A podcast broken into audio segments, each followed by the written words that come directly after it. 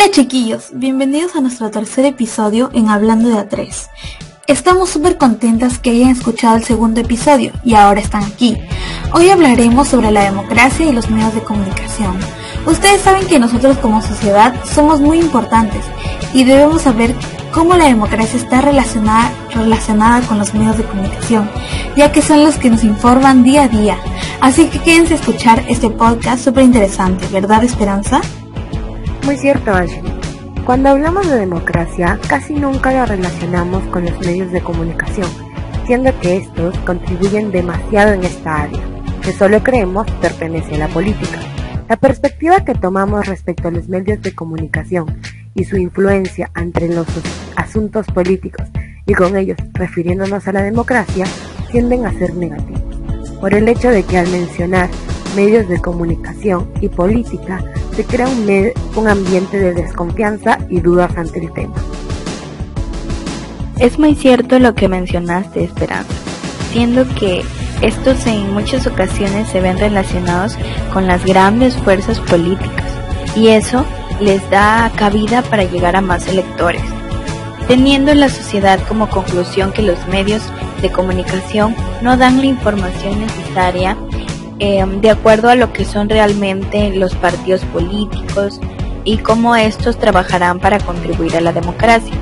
Así como nos dice Oscar Iglesias, una de sus citas es, más que el cuarto poder, los grandes grupos mediáticos se han convertido en el principal poder, hasta el punto de que hoy los representantes elegidos democráticamente por los ciudadanos están cada vez más subordinados a los grandes conglomerados de medios de comunicación y tienen que adaptarse a ellos. Esto nos dice dándonos a entender que no es una democracia real, sino una que solo se ejerce gracias a los medios de comunicación. Y debemos caer en cuenta de que los medios de comunicación tienen un nivel de reputación, el cual deben proteger, dando la mejor perspectiva ante su audiencia. Y bueno, citando a Perona Páez, Juan José, Berbeito Veloso, María Luz, Hernández Ruiz, Alejandra Rodríguez y Victoria, los medios de comunicación, al igual que el resto de las organizaciones, necesitan alcanzar un alto nivel de, de reputación, por lo que no solo es importante ofrecer un buen producto o servicio, sino que también es necesario que se perciba como tal y que eso influya positivamente en la imagen de las entidades.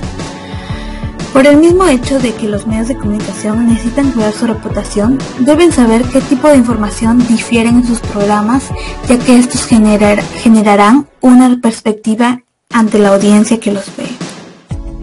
Y así, tienen como deber llevar la mejor información que contribuya al desarrollo de la democracia y con ello al desarrollo de la sociedad.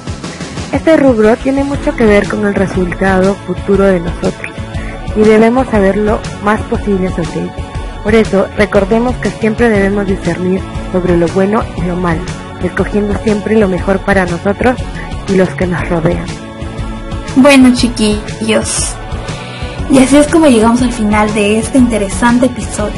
Esperamos que hayan sido informados y que tengan un nuevo conocimiento sobre este tema, porque este es nuestro propósito.